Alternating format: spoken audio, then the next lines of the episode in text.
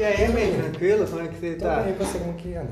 Como que anda as coisas, as novidades? Ah, mano, tranquilo e calmo, ainda mais agora que eu tô de férias, curtindo e relaxando, tá Ah, que ligado? maravilha. Aquela tranquilidade sempre. Mano, você acredita que antes mesmo de entrar de férias, Hum. eu entrei com a iniciativa no Mercado Livre, os Melly Blacks? Como assim? O que, que é isso? É basicamente trazer o racismo estrutural, a conscientização do racismo estrutural no Mercado Livre. Não tem Não necessidade. faz sentido nenhum, viado. Você acha que existe racismo no Brasil? Óbvio que não. Pô, eu. Já existiu há muito tempo Ah, mas aí hoje foi na escravidão, pô. é 400 anos agora. Sabe, não salvou. Falei a hora, você tá esquecendo disso, a gente tem que ser grato. É, embora não ser criado nenhuma, embora não tenha criado nenhuma política pública, né? Não, pô.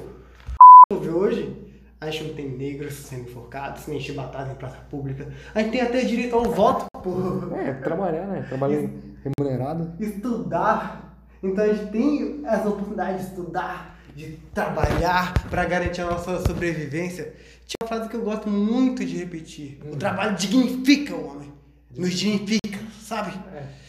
É, eu particularmente, né, na minha singela opinião, eu espero chegar no nível dos empresários que trabalham menos e recebem mais. Eu, por outro lado, né, trabalho mais e recebo menos, mas faz parte, né? Pô, mas você tem que ver que você tem as mesmas condições e oportunidades que todo mundo. O Brasil não é racista, pô. Você tem que entender que são as mesmas condições. É, contudo, eu acho um pouquinho. É, isso é real, essa. Por quê, meu bom? Pois é, 8,9% das pessoas, né, pretas e pardas, com 15 anos ou mais, é, são analfabetos. Né? Isso foi recente, pesquisei em 2018, no IBGE. É 8,9% pessoas pretas ou pardas contra 3,6% de brancos. Né? Analfabetismo? 3,6% de brancos. Uma diferença de 5,3%. A maior parte da, da- da- desse grupo, na faixa etária, é de 60 anos ou mais. O grupo mais antigo. Então, quanto mais velha a pessoa for, maior é a taxa de, de analfabetismo. Um déficit mais ou menos de quase o dobro, né? O dobro em relação à população branca. Sim. Você tem, Não Cê- o triplo, na verdade. você tem certeza que você está falando do Brasil, em que, viado, você tem que entender que no Brasil não tem diferença nenhuma entre pretos e brancos. É. Não tem diferença nenhuma. Como é que você pode me dizer Não, que são a só estatísticas, pô. Não, não faz lógica nenhuma. né? Se são só estatísticas, o que mais você tem aí? Bom, é, o- pelo que estava vendo, assim, o indicador de abandono escolar, né, trazido pelo, pelo PNAD, mostra que entre jovens de 14 a 29 anos que, é, que não completaram o ensino médio. Né? Cerca 14 de mais ou menos, né, isso segundo pesquisa, eu acho bem difícil, né? 71,7% são 71? estados. 71? É, estados. 71? É, nesse grupo, 38, quase 40% citam né, que o motivo da, do abandono é a necessidade de trabalhar. Não, calma aí. Então, se 71% abandona a escola porque tem necessidade de trabalhar, então não falta emprego para nenhum preto no Brasil. Pretos e pardos normalmente correspondem a 64% dos empregados, né? E 66% dos subutilizados. Mostra um estudo é, desenvolvido né, pela desigualdade social por cor e raça. Um estudo básico é, é o- é o que está dito aqui, né? Segundo o IBGE, a construção em média de 50,2%, né? Contra 37,4% de brancos. Construção em média de 50,2%, né? Contra 37,4% de brancos. Né? Isso de acordo com o dado do, do CERS. Mas, mas, você tem, mas você tem que levar em consideração que no setor da construção nós somos foda. Porque a gente construiu o Brasil, pô. O preto olhou assim e falou: tenho que construir uma nação. Não, e o mais legal disso é que é uma mão de obra gratuita, né? Eu Acho que né, ele mesmo decidiu trabalhar por, em prol da, da sociedade brasileira. Isso que eu falo que é gostar de trabalho. Demais, demais. E, mano, você vê que essa falta de interesse pela escola e por trabalhar pode ser o que gerou a falta de educação sobre finanças e negócios. Uhum. E até hoje, o que, como é que é nosso trabalho hoje? Trabalha para sobreviver. Enquanto a gente deveria estar trabalhando para ter uma qualidade de vida. Então, digamos que a gente foi condicionado à zona de conforto da sobrevivência. Onde basicamente o que importa é sobreviver. Então, se eu tenho um emprego e consigo pagar minhas contas de casa, tá tudo bem, tá tudo ótimo. Ótimo. Você trabalha não é para viajar, para passear. É de lazer, para que isso? Mano. A questão é sobreviver. E se você pegar por questão financeira da distribuição de renda no Brasil, você vê que o país lidera, pô. Como assim? Segundo o relatório de desenvolvimento humano desenvolvido pela ONU, o Brasil é o segundo maior país com concentração de renda. Segundo? Segundo maior com concentração de renda. Então, Como é que você explica isso? digamos que basicamente é o seguinte, é um cálculo bem fácil. Hum. 75% das pessoas negras compõem a classe pobre. E 70% das pessoas brancas compõem a classe rica. Não faz sentido. Não, não, não, você não tá me entendendo. Faz sentido sim, pô. Isso é igualdade. Você não percebe que é 70-70? É igualdade só que em oposto, saca? Ah, Por exemplo, pessoas vivem com 169 reais por mês. 5% da população mais pobre. então você quer dizer que Em um mês, a pessoa vive com 169 reais. Em um ano, ela garante o salário mínimo. é, Não, isso é em eu, acho, contrapartida. eu acho muito difícil, porque eu, eu praticamente conseguiria ver com 169. Eu acho que isso é uma. Mano. eu, pra mim, eu acho que isso é uma mentira. Isso Não, pô. eu, É, é uma discrepância que você vê assim, mas só que você vê que é mera coincidência. Porque enquanto uns vivem com 169 por mês, 1%, 1% da população mais rica do Brasil vive com 29 mil reais por mês. É, 29 mil reais por mês. pô. É muita coincidência, né? Não, você vê que mesmo a parcela de pretos que são ricos ainda sofre com isso. Porque Não, não Não. você tem que entender que o recorte racial ele é muito diferente do monetário. Então, eu posso ter muito dinheiro, mas mesmo assim eu não vou deixar de ser tratado numa loja. Esse é esse pensamento Não, que as pessoas colocam na sua cabeça. Isso não existe, isso não faz sentido nenhum. E é exatamente esse pensamento que deixa uma pessoa em ver o homicida com terno de 15 mil. Mas não se incomoda de forma nenhuma em ver um morador de rua negra, pô. Querendo ou não, é. A, a pessoa se condiciona nessa situação, entendeu? Não existe essa, essa questão de, de racismo estrutural, institucional. Pô, eu, eu também acredito muito que não existe esse racismo estrutural, que as oportunidades são para todo mundo, né? Se diferenciarmos em relação à cor e à raça, né, embora os avanços nos últimos anos com mais brasileiros, mais, mais brasileiras chegando ao nível superior, a distância entre esses grupos né, perpetuam-se. Né? Embora os avanços nos últimos anos com mais brasileiros, mais, mais brasileiras chegando ao nível superior, a distância entre esses grupos né, perpetuam-se. Né? Entre 1900, bolinha, 1995 a 2015, duplica-se a população adulta branca com 12 anos ou mais de estudo.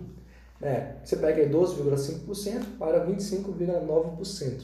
É, A distância entre esses grupos né, perpetuam-se. Né? Entre 1900, bolinha, 1995 a 2015, duplica-se a população adulta branca com 12 anos ou mais de estudo. É, você pega aí 12,5% para 25,9%. É, no mesmo período, a população negra com 12 anos ou mais, a mesma quantidade de anos, de estudo passa de inacreditáveis 3,3% para 12%. E não esconde que a população chega, né, negra chega somente agora ao patamar de 20 anos a- atrás da população branca. Mas Então- isso é totalmente comum. Você quer me dizer que nessa analogia de 20 anos, então é como se um branco estivesse entrando agora na universidade, enquanto o negro na mesma idade estaria no pré? É, basicamente sim. É, segundo essa pesquisa. Eu sei. Mas eu acho. Eu Você acho não tá que falando do existe. Brasil, não, pô. Você não tá Acho que falando. existe. É, que não existe racismo assim, no Brasil, pô. né, conforme essa pesquisa do, do perfil sócio, sociodemográfico né, dos magistrados, né, se pega no, na questão do poder legislativo, judiciário, executivo, foi feita uma pesquisa em relação ao poder judiciário. Né? É um perfil sociodemocrático dos magistrados feito pelo Conselho Nacional de Justiça, o CNJ, em 2018 Hum. né? Que diz assim: apenas 18,1% dos magistrados brasileiros se declararam negros ou pardos. Apenas 18,1%. Isso você fala em, em território nacional. Apenas 18,1%. Isso você fala em, em território nacional. Quando se acrescenta um recorte de gênero né, em relação a esses magistrados, apenas 6% são considerados magistradas negras. Né? Vulnerabilidade dos afrodescendentes é uma estrutura racista. Né? Diz que é uma estrutura racista, mas Dizem, bem difícil. dizem que é uma estrutura. É, diz que assim, é para adoção de ações né, afirmativas como medida de reparação a uma dívida histórica. né? Mas você me, cê me disse que do magistrado aí são muito pouco. Mas o que, que seria esse magistrado? O que, que ele faz eh, pro país? É, na verdade, ele, ele leva, né?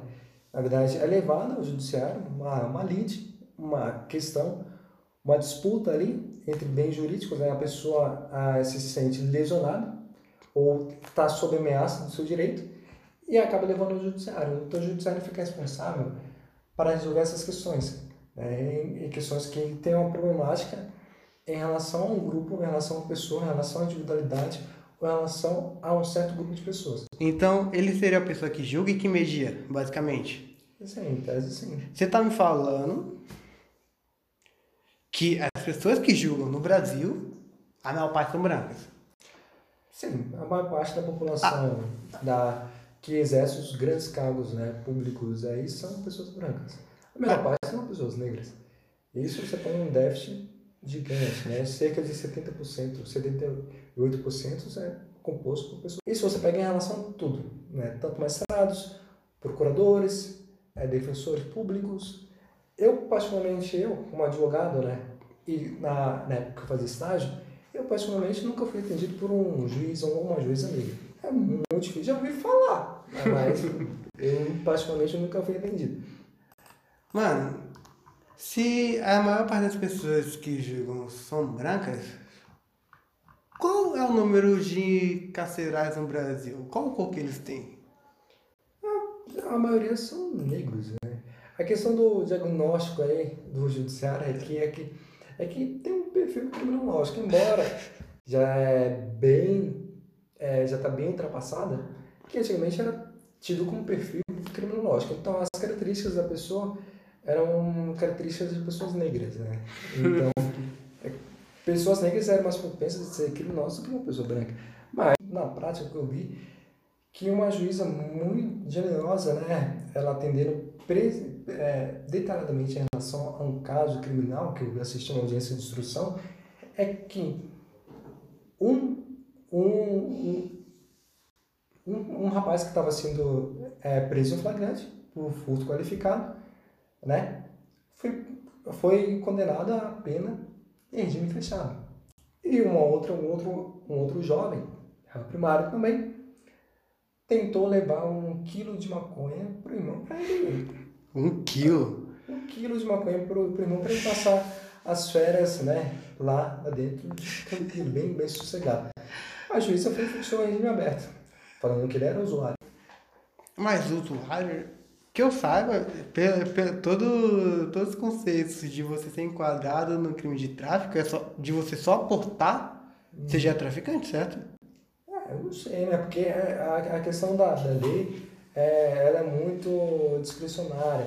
Ela é vinculada para alguns casos, né? Alguns casos específicos, assim, que falam, pô, essa pessoa talvez apresente características de uma pessoa criminosa, então. E essa pessoa apresenta características de uma pessoa honesta, que é só usuária.